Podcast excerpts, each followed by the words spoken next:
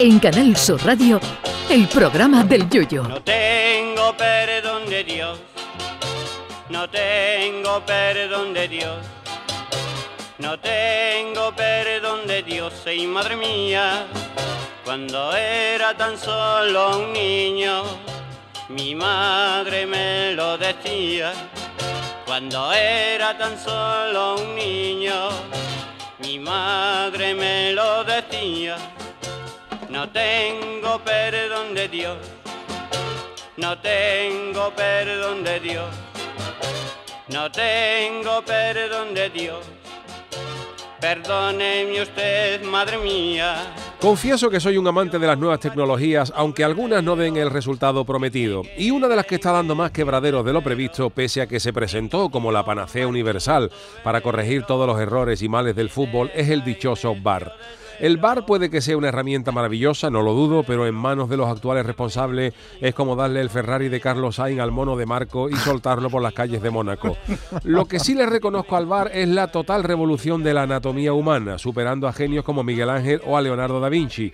Así pues, el bar es capaz de transformar un culo en una mano para que el árbitro de turno pite mano y el consiguiente penalti. El bar actual sería capaz de, pitar penalti incluso por impacto en la mano mala de Miguel de Cervantes, el manco de Lepanto, pero para el VAR no existen esas cositas.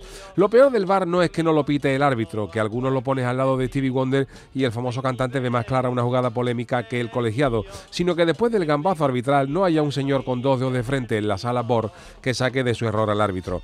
En esta liga y en años anteriores estamos viendo de todo. Un balón que roza unos milímetros una uña de un defensa y se pita penalti, un gol anulado que, que, roza una cadera y se convierte en mano, y expulsiones de un defensa que supuestamente era el último y tenía detrás suya al coro de Julio Pardo. Hace años, cuando el árbitro no veía una cosa que había visto todo el estadio, te daba coraje, pero entraba dentro de lo lógico que se lo hubiera podido pasar. Pero ahora con 72 cámaras y 85 repeticiones, me sigue sorprendiendo que un delantero se pise los cordones a dos metros del área y se caiga él solo, el árbitro pite penalti y la sala bar lo ratifique.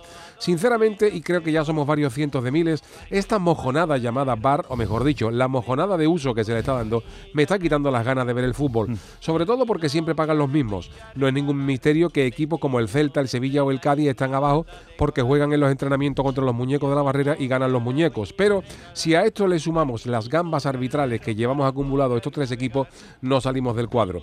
Estoy temiendo yo cualquier día que se caiga una señora mayor en el estadio de Cádiz pegada al área visitante y piten penalti en contra. Pero lo malo no es que nos vuelvan a pitar un penalti contra el Cádiz, eh, sino que el VAR va a ratificar la caída de esa señora como penalti contra el Cádiz. Creerán ustedes que esto es solo un calentón de un forofo, pero nada más lejos de la realidad.